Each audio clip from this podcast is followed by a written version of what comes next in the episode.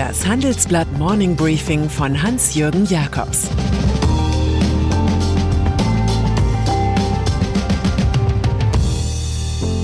Guten Morgen allerseits. Heute ist Donnerstag, der 4. Juni. Und das sind unsere Themen.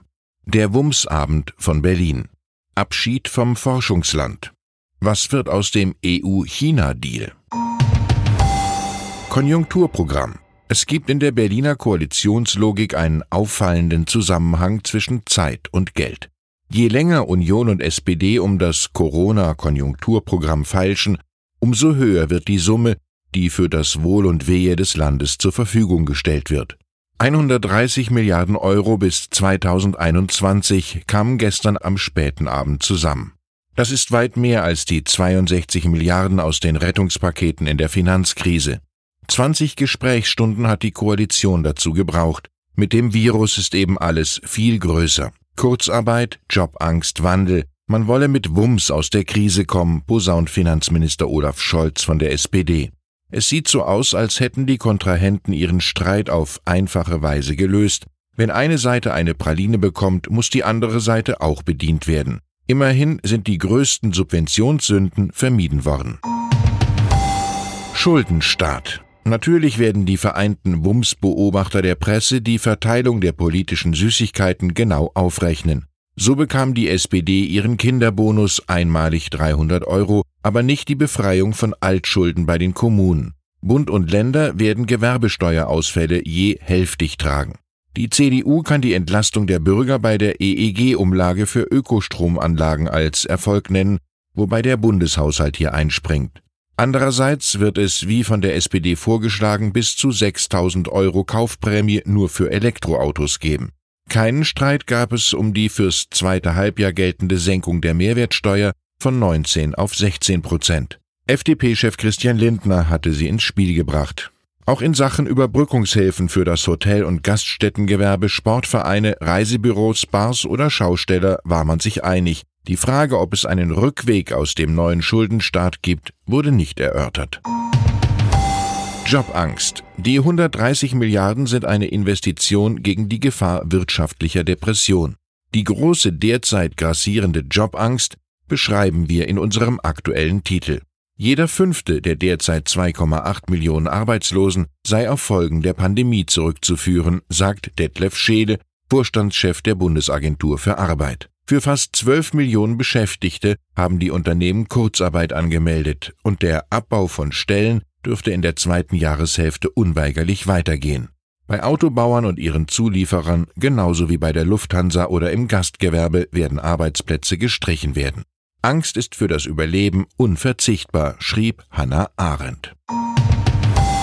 Forschung. Wir wollen angesichts solch bedrängender Themen nicht noch für mehr Tristesse sorgen, Dennoch können wir eine aktuelle Studie der Bertelsmann Stiftung zu Weltklasse-Patenten in Zukunftstechnologien nicht verschweigen. Danach ist Deutschland drauf und dran, im Wettlauf mit den USA und China seinen Nimbus als Forschungsland zu verspielen.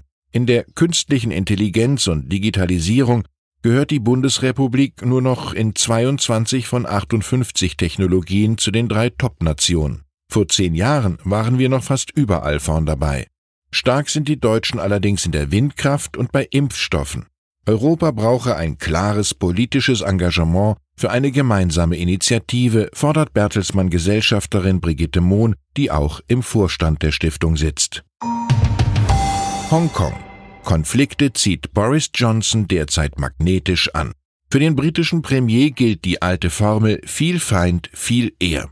So ist die Volksrepublik China alles andere als amused über den Tory, der Millionen von Bürgern in Hongkong de facto die britische Staatsbürgerschaft versprochen hat.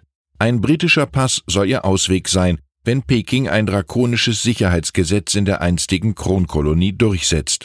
Dieses Gesetz beschneide Hongkongs Freiheiten und die bisherige Autonomie, schrieb Johnson in der South China Morning Post. Zu Hause im gar nicht mehr so vereinigten Königreich machen die Regionalregierungen von Schottland, Wales und Nordirland sowie Londons Bürgermeister enormen Druck auf ihn.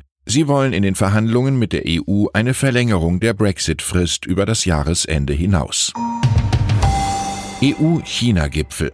Eine gewisse Einsilbigkeit zeichnete den Regierungssprecher Steffen Seibert aus, als er am Mittwochabend die Verschiebung des EU-China-Gipfels verkündete.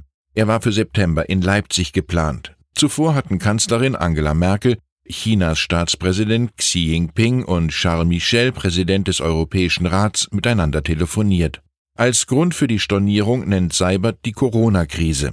Er hätte auch erwähnen können, dass es in der Sache kaum Fortschritte gibt. Erhoffte Verträge etwa zu einem Investitionsschutz sind noch alles andere als unterschriftsreif. Wann denn nun konferiert wird, ist unklar. Angela Merkel muss um einen China-Deal und damit um den Glanzpunkt der deutschen EU-Ratspräsidentschaft fürchten. Wir stehen selbst enttäuscht und sehen betroffen den Vorhang zu und alle Fragen offen, schrieb Bertolt Brecht. Und dann ist da noch der Flughafen Berlin-Tegel. Vor 46 Jahren wurde er gebaut. Gedacht war er für Passagiere und nicht für reisende Shopper, die sich vor den Gates in Einkaufsstraßen verlieren. Flughafenchef Lütge Daltrup verkündete jetzt eine Verschiebung der Schließung des Airports. Der Antrag, TXL am 15. Juni vom Netz zu nehmen, ist zurückgezogen. Ultimo ist nun der 8. November. Das setzt natürlich voraus, dass der neue Großflughafen Willy Brandt tatsächlich wie geplant am 31. Oktober startet. Mit der Aufhebung der Reisewarnung für 31 Länder durch die Bundesregierung habe sich eine neue Lage ergeben, sagt Daltrup. Man hofft in Tegel im Juli nun nochmal auf täglich bis zu 20.000 Passagiere. Es wäre ein würdiger Abschied für den einstigen Vorzeigeflughafen. Ich wünsche Ihnen einen positiv bewegten Tag. Es war heute ein Trump-freier Wegdienst, aber keiner ohne US-Bezug. Denn am Schluss verdient noch erwähnt zu werden, dass im Todesfall George Floyd den hauptbeschuldigten Polizisten eine längere Haftstrafe erwartet und seine drei Kompagnons ebenfalls festgenommen wurden. Es grüßt Sie herzlich Ihr Hans-Jürgen Jakobs. Hui, spannend. Das wusste ich noch nicht. Oder auch, oh Mann, war das wieder langweilig heute was auch immer Ihre Meinung zu den Handelsblatt-Podcasts ist und vor allem zum Morning Briefing interessiert uns. Wir wollen uns verbessern und wir hören natürlich auch gerne Lob. Wir freuen uns, wenn Sie an der Studie zu unseren Podcasts teilnehmen. Den Link dazu finden Sie in den Show Notes. Kritik, Fragen und Anmerkungen sind sehr gerne gesehen, damit wir Ihnen noch bessere Podcasts liefern können.